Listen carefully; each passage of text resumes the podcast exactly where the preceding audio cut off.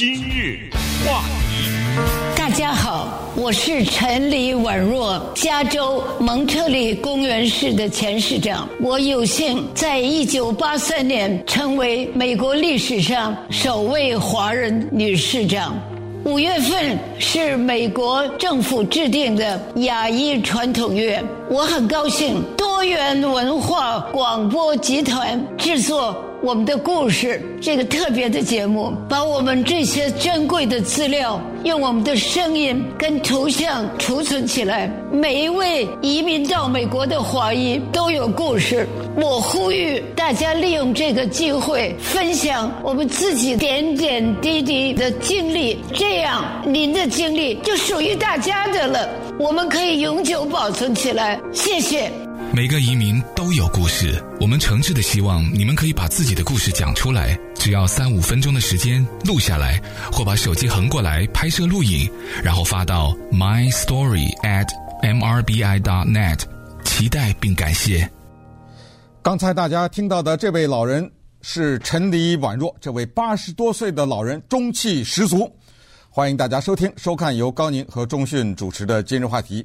从今天开始，高宁开始休假，这一集是钟讯为您所主持的。我们都知道，二月份是美国的黑人传统月。那么，为什么五月份是亚裔传统月？我们在做什么事情？收集什么样的故事？什么是口述历史？这就是今天给大家介绍节目的主题。今天的节目开始于一八四三年五月七号，这是一个遥远的年代了，但是它跟我们的亚裔传统乐是有直接的关系的，因为一八四三年五月七号，在距离日本海差不多三百英里的地方，发生了一场海难。当时有一个美国船长，他叫 William Whitfield，他救了从日本的船上掉到水里的一个十四岁的日本的男孩子。这个男孩子的名字叫 Manjiro，翻译成中文叫万次郎。可能十四岁的万次郎自己没有想到，Whitfield 船长也没有想到，在多少年以后。他们会成为美国亚裔传统乐的一个标志，因为当美国的船长收留了这位日本的男孩子以后呢，他成为第一个正式成为美国人的这么一个日本移民，那当然也就是一个亚裔的移民。那么多年以后呢，Manjiro 万次郎他就回到了他的母国，被日本政府授予了一个叫做武士 Samurai，同时呢。他也开始做美国和日本之间的外交官，这个是一八四三年五月七号发生的那件事，请记住五月这个月。美国跨大陆铁路的完工日期是一八六九年五月十号，又是一个五月。一九七零年的时候，美国国会通过了法案，把五月份当中的有一个礼拜制定为美国的亚裔传统周。到了一九九零年，美国的国会把这个亚裔传统周正式的变成整个一个月，叫做亚裔传统月。它的英文是 A A P I Heritage Month。AAPI 是四个英文字的缩写，是 Asian American and Pacific Islander，确切的说是五个英文字的缩写，就是亚裔美国人及太平洋岛屿人的传统月。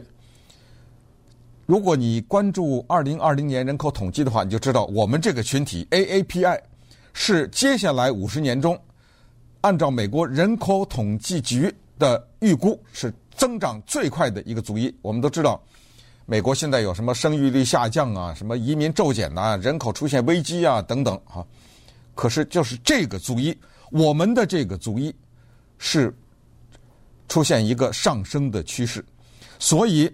我们多元文化广播集团东西岸的电台、电视台、手机的城市、我们的网站、我们的微信公众平台联合起来，制作了一个大型的、历史性的、具有档案价值的节目，叫做《我们的故事》（Our Stories）。有人说了，什么故事啊？我这儿来美国这么多年，对，我给大家举这样一个例子。我有些朋友在德国生活过很多年，来了以后呢，你随便的问问他，他就可以给你讲一些他在德国的经历。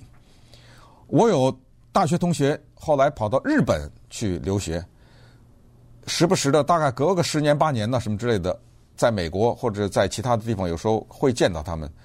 他们会滔滔不绝的讲一些他们在日本的经历，呃，听起来非常的有趣。我们美国的华人每个人都有故事，但是这个在你要讲述的时候，他的确需要你静下心来，因为这些故事有些是储存在你的记忆的深处的。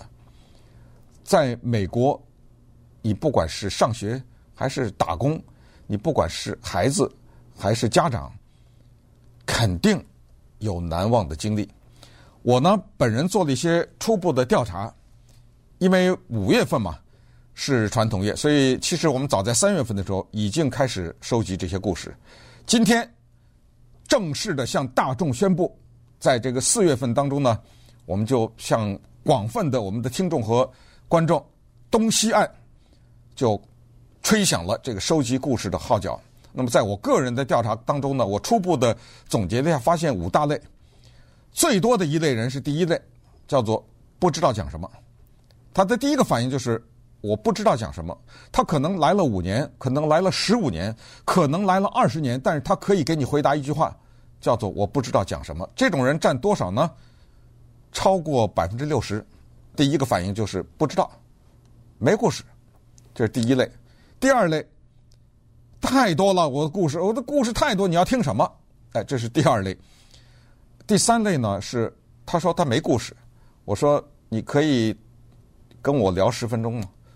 不超过十分钟，我保证能让你讲出故事来。这只是第三类，在跟我谈了一段时间以后，哦，原来你要听这种故事，哦，原来这都算是故事，对，就是你的经历。这是第三类，第四类，这个有点小遗憾。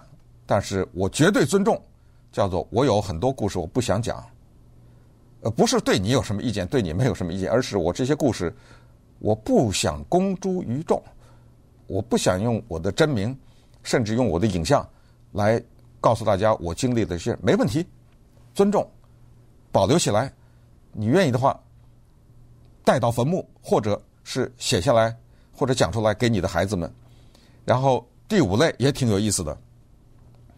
他是综合了前四类，但是他说我不会表达，我知道我也是故事，但我不会讲，这个也没有问题，因为只要你是做了一些思考吧，或者说你只要是真情的投入呢，我觉得一定会讲。我们的故事要求是什么呢？不是讲道理，而是讲故事。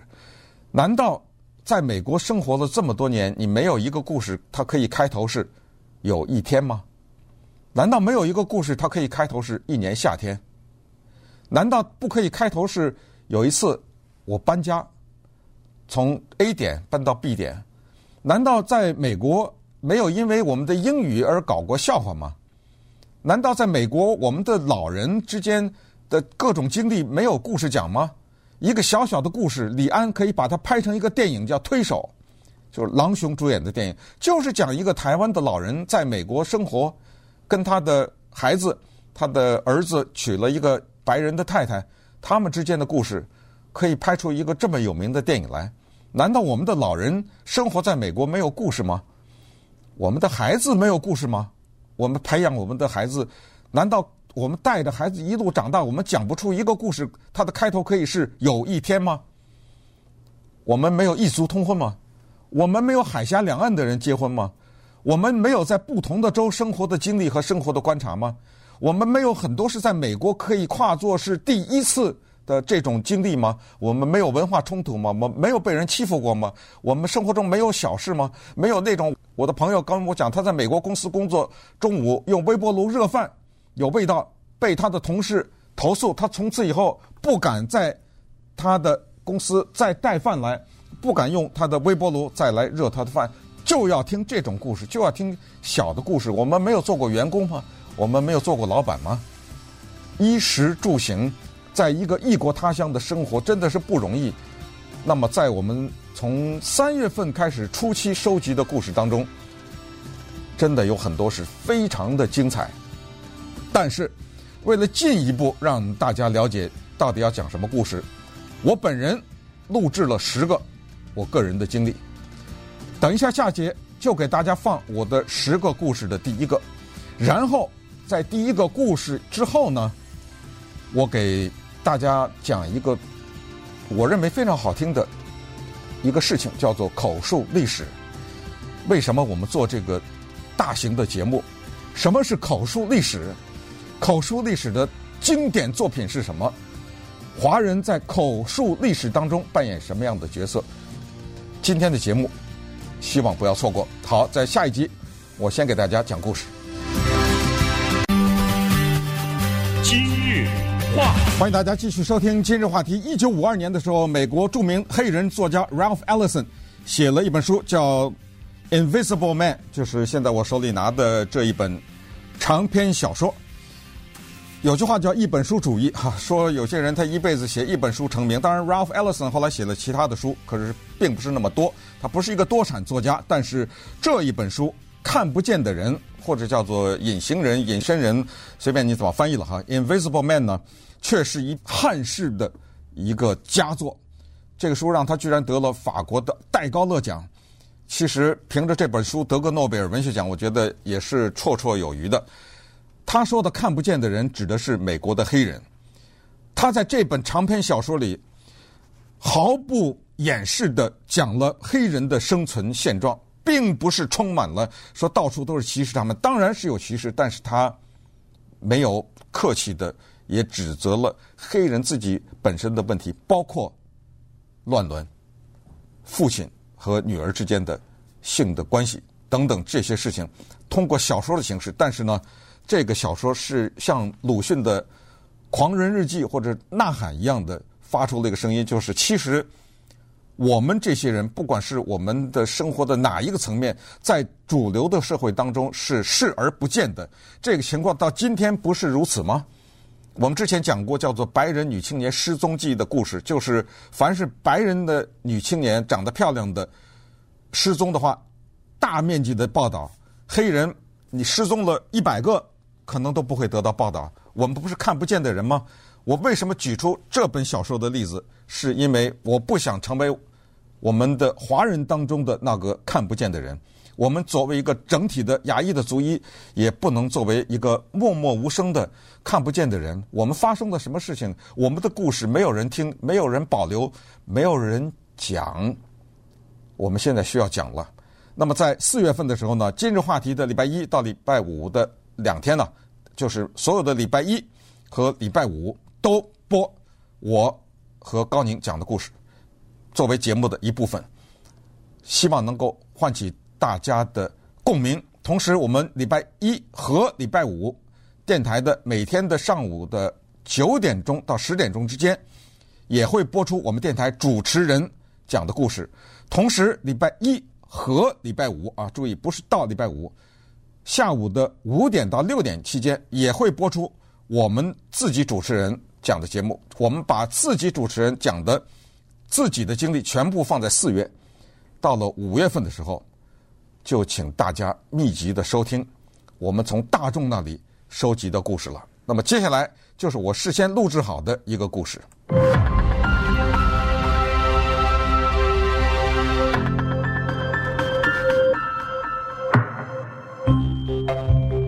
大家好，我是钟迅。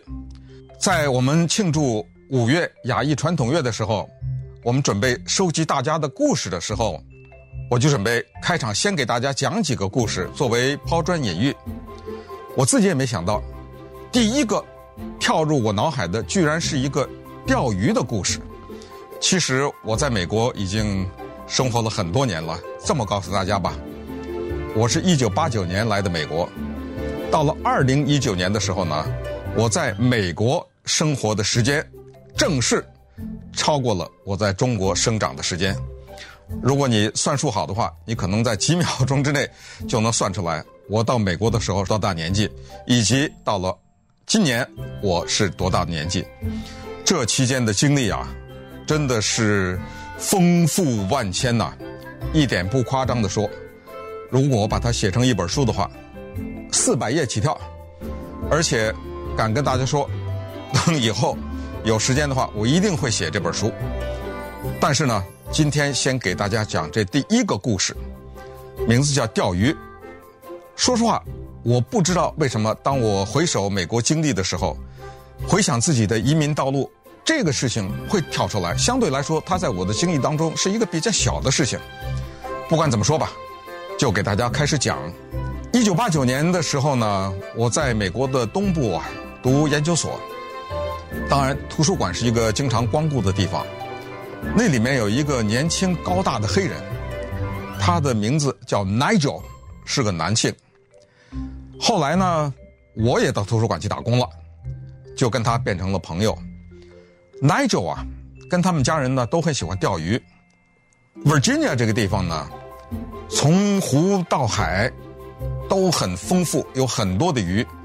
这儿我也顺便打个岔，对于很多到美国留学的中国留学生来说呢，钓鱼是特别难忘的，甚至可以说是第一次的这样的一个经历。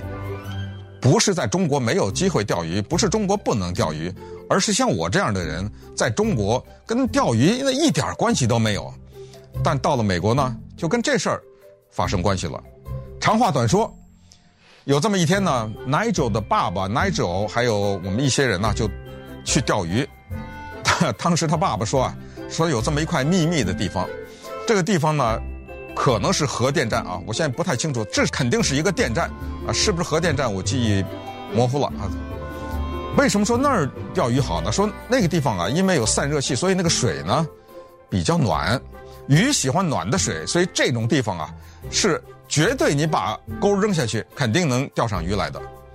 于是我们就去了，去了以后从车上下来，往那个河边开始走，走的过程当中呢，它有一个高坡，啊，这个高坡呢。是往下看没有那么高啊，大概五六步七八步哈、就可以走到下面的河边，或者确切说是水边，它应该不是一条河。就在这个时候啊，Nigel 的爸爸他看到下面有一个白人男子已经蹲在那儿了，不知道钓鱼钓多久了，而且呢，他们一般来说钓的鱼呢，它有一个网子放在里面，然后把这个网子放在水里，这样一个鱼是活的，他就非常漫不经心的冲着那个白人。也可以说是非常礼貌的，或者说是习惯性的，就打了个招呼，然后就问了一下鱼情是怎么样。哎，那个问题具体是什么，不太清楚了，记不住了。但是意思就是，哎，怎么样，钓没钓到啊？今天鱼怎么样？类似这种。那个白人呢，哎，简单的回了个头，他也知道司空见惯，常常有钓鱼的人认识不认识的，大家都这么交换几句礼貌性的这种问候嘛，也就回答了一句。那回答的什么我也不记得了。这个时候。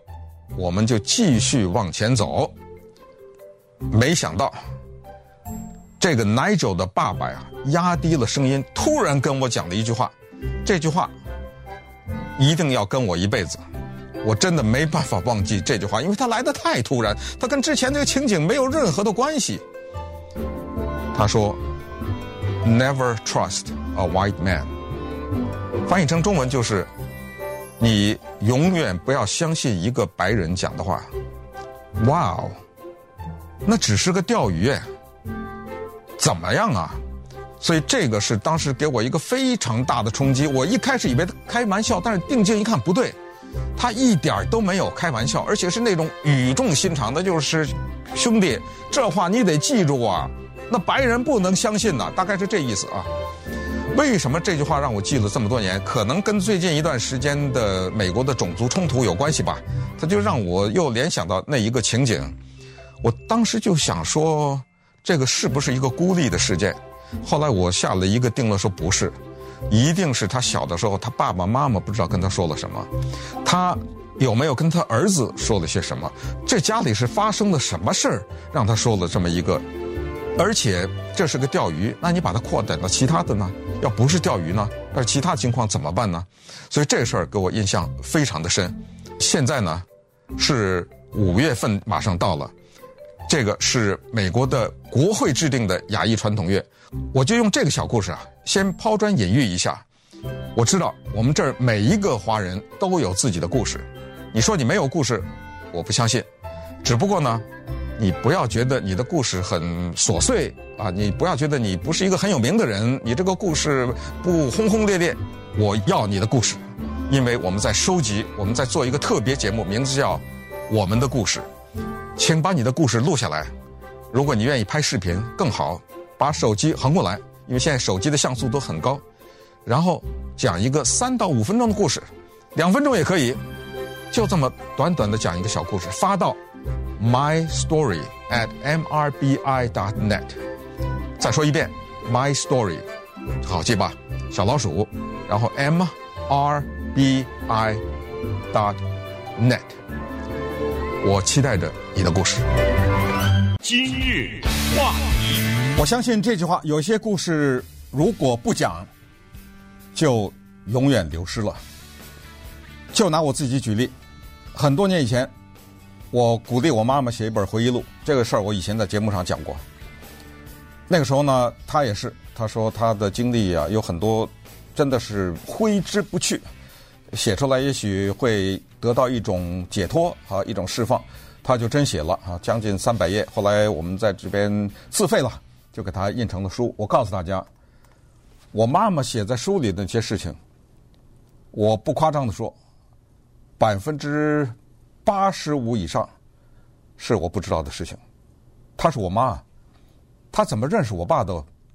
她要不写，我不知道。我们华人不太善于表达，但愿这只是我们家啊。我希望别人家父母都把他自己怎么跟先生认识的、怎么生的这孩子这些故事讲。我希望是这样，但我感觉好像不是。怎么跟我爸认识的？当时是。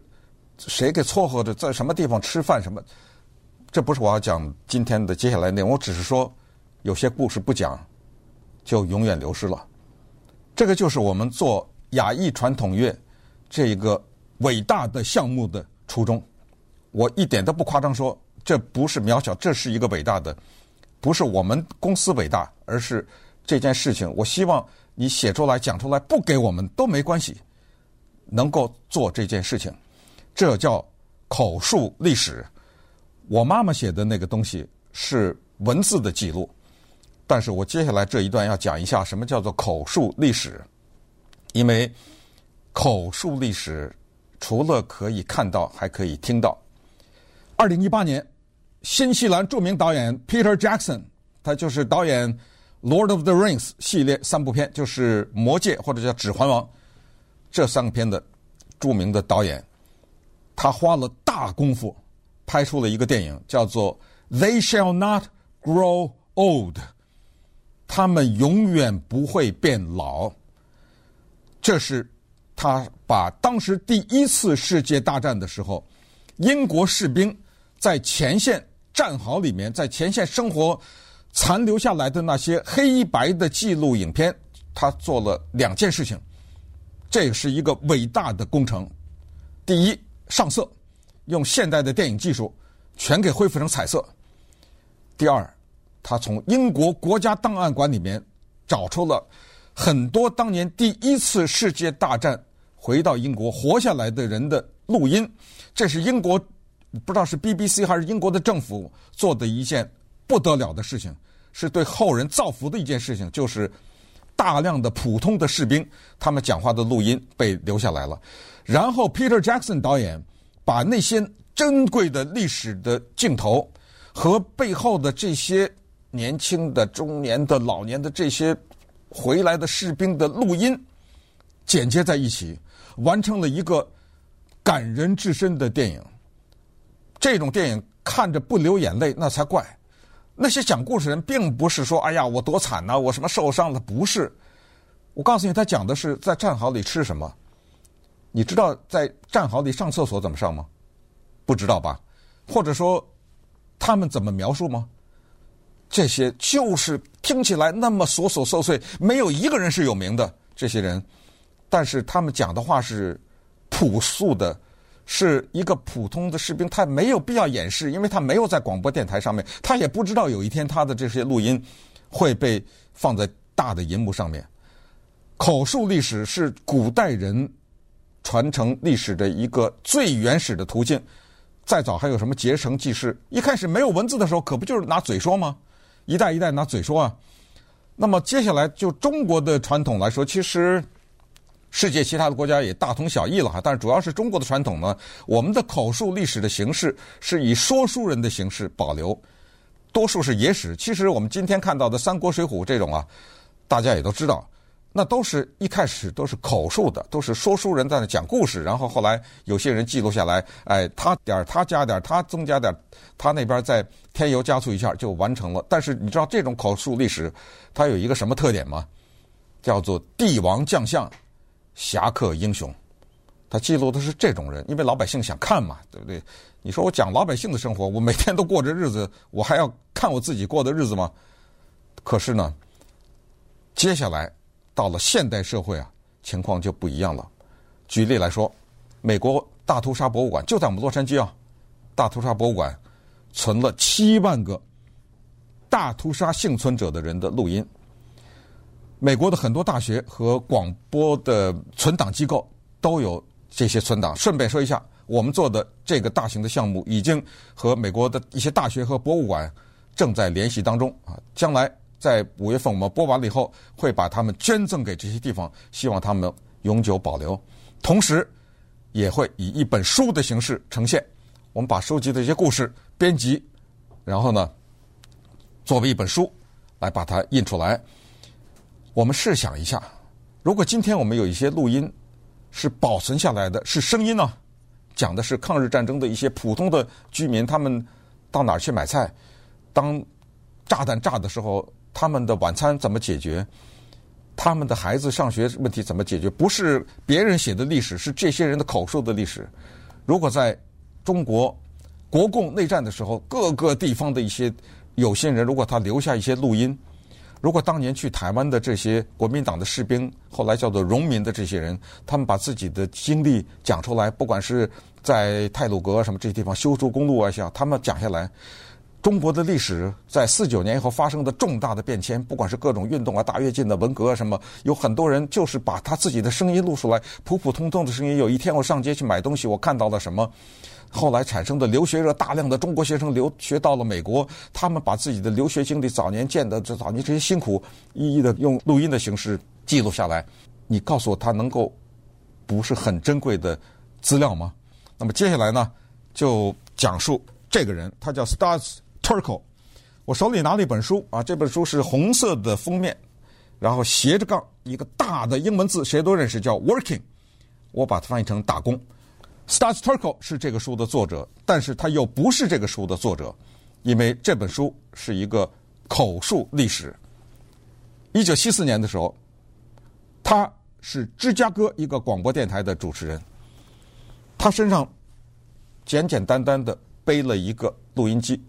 手里拿了一个麦克风，开始他的记录美国普通人生活的历史。这个书有一个副标题，叫做 “People talk about what they do all day”，人们讲他们每天干什么，and how they feel about what they do，以及他们对他们所做的这些事情的感触。随便我打开这个书的目录，你看一看，这个书里面没有知名演员，没有什么知名作家，是什么呢？是什么电焊工啊？垃圾的工人呐，空姐呀，给农田里面摘水果的这些人呐，一个公司里面的电话接线员呐，什么做股票的啦，大公司里面的推销广告的人员呐，以前曾经是做过特殊行业的人呐，当然也有什么大学教授啊等等，呃，律师也有，图书馆管理员等等哈，啊，这个书呢。全都是他录下来以后呢，然后写下来。你看到这个书，你就知道美国人普普通通的人，他们每天干什么，然后他们是对他们所做的事情是怎么想的。你觉得不好看吗？可能不对，因为他这个书的收集的过程当中呢，他在录音的过程当中也问过一些问题。当然，他在收集成书的时候就把自己的问题呢给删去了。所以我们可以看到，在他的问题的调动之下呢。这些人讲出了一些非常有意思的经历。我记得那时候我们在大学的时候学习口语，那时候大段大段的背这里面的东西。为什么大段大段背呢？因为他的这个不是文字的修饰啊，它是直接的呈现。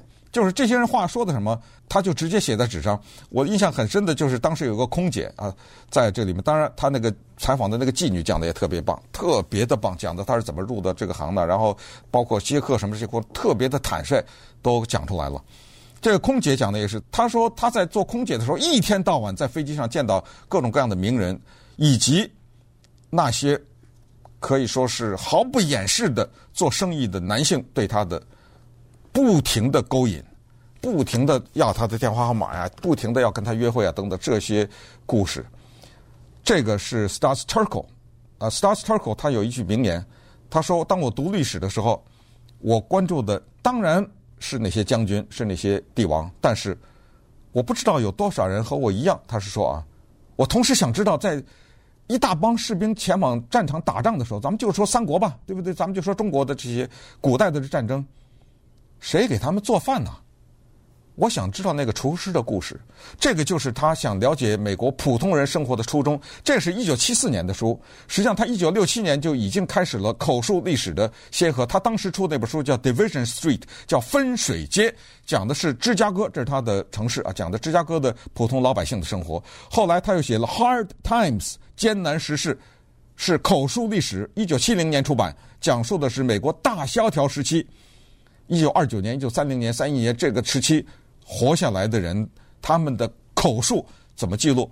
最终在一九八零年的时候，他完成了他辉煌的那本书《The Good War》正义的战争，是记录第二次世界大战的口述历史，就是从战场回来人用口述啊，用录音的方式讲述他们在战场的经过。我手里现在还有另外的他写的一本书，叫做。Will the circle be unbroken？啊，这个书也特别的棒，就是说这个圆圈会不会断裂？讲的是他访问的一些人的信仰，这些人的信仰怎么改变了他们的生活等等啊。接下来我要再给大家介绍一个，在我来说是更重要的一本口述历史，因为它讲的是中国人。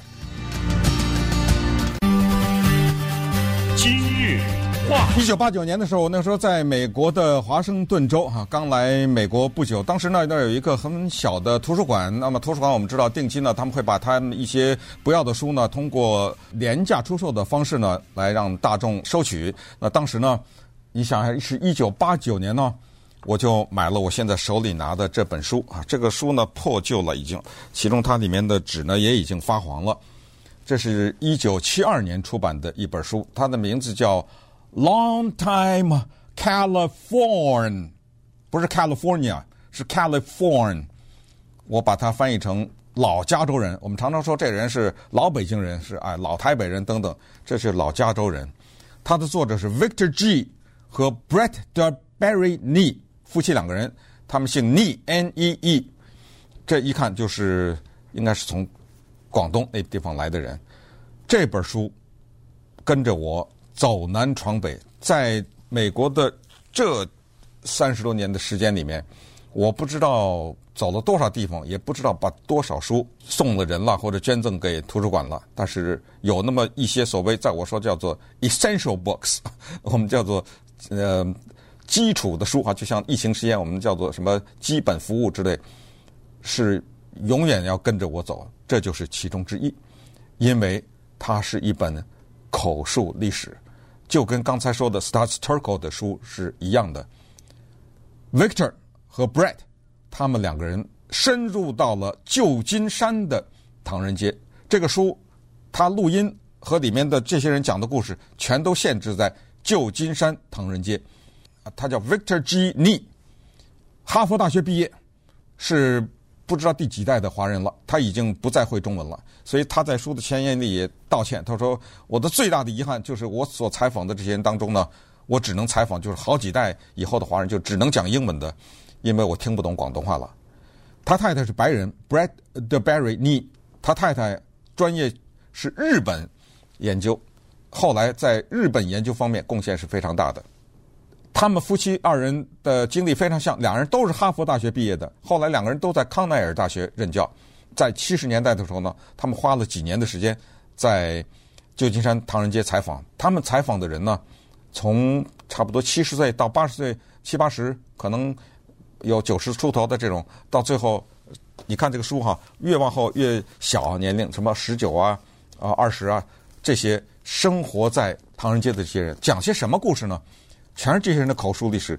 这种书啊，好看得不得了。它好看的原因就在于，你首先已经知道它不是虚构的，再有就是讲这些故事的人都是我们同种的人呐、我们对于早先华工的理解，你说你看历史书，哎，他说多少什么华工啊、苦力啊，然后受欺负啊等等，他没有声音呐、他听不到那个当事人的讲话呀。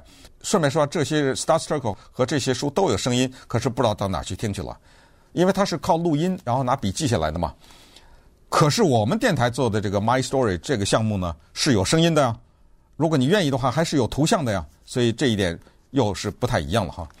你看哈，他这本书为什么说这个书它是一个震撼的阅读呢？我随便给大家看啊，第十八页啊，我给大家念一段啊。这个人呢叫做 Wong Sing Look，广东人。这广东人呢，他说我在加利福尼亚生活了五十年了，在过去的五十年中，我回我自己的村庄两次。我十八岁的时候来的美国，第一次回广东的农村是我三十岁的时候。因为我爸爸在那儿已经给我找了一个媳妇，我去跟他结婚，在那儿待了一年，生了一个儿子，然后我单身回到了美国。我第二次回中国是我四十岁的时候，生了第二个孩子，没说男女，然后我又回到了美国，之后就再也没见过他们了。我当时在美国是一个月。干苦力呢，能拿到五十美元。为什么不能把我太太接来？因为要把她接来要六百块钱，我从来没有这六百块钱。到了一九四八年以前，都是不能跟当地人通婚的。他每个月赚的这五十块钱，不是他自己花呀，他可能只留个几块钱呢，全都寄回家去了。在这个书里面，啊，时间真的不够了哈。他所描写的这种华人的生活，有做小偷的，有做帮派的。咱们说吃喝嫖赌，对不起，他这个书里只能是残酷的描述了当时的华人的生活。男性一部分人就是要赌啊，就是要嫖啊。他整个这个书的第一章就叫做一个单身汉的社会，The Bachelor Society，讲讲这些在。海外做苦工的男性的生活，慢慢的来啊，这样的故事，这样的书，无穷无尽。有机会收听我们今日话题，我慢慢的讲给大家。但是我接下来要告诉大家，我们收集的故事要发到 my story at mrbi dot net，因为档案的原因，发视频的，如果是录影的话。